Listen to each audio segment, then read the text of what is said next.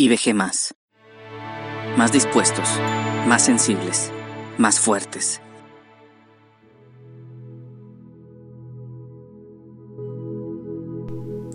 Confiando y siendo fuertes. Josué 1.9. Siempre, desde la juventud, ha sido un versículo que ha sido de aliento y ánimo a mi vida, ante cualquier circunstancia, como joven, como hijo, como esposo y como padre. Y no hay duda que la palabra de Dios es única y adecuada para cada momento en que nos encontramos.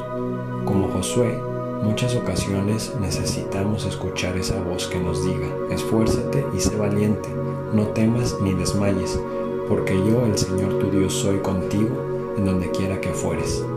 Como humanos necesitamos sentir de algún modo una seguridad, tanto física, económica y espiritual, pero en estos momentos oscuros y de incierto, ¿cómo podríamos creer que todo estará bien de alguna manera?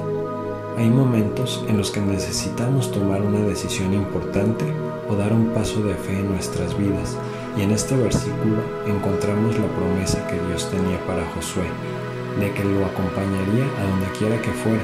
Sin embargo, lo que destaca en esta historia es que Josué decidió plenamente creer y dar esos pasos de fe que nosotros necesitamos dar continuamente sin olvidar quién es el que nos sostiene. La historia detrás del versículo nos manifiesta la fidelidad y la bondad de Dios hacia todo aquel que decide confiar plenamente en Él. La fe legítima en nuestro Dios poderoso y la oración son armas que en este momento nada ni nadie nos puede arrebatar para combatir este escenario que parece no ser tan seguro.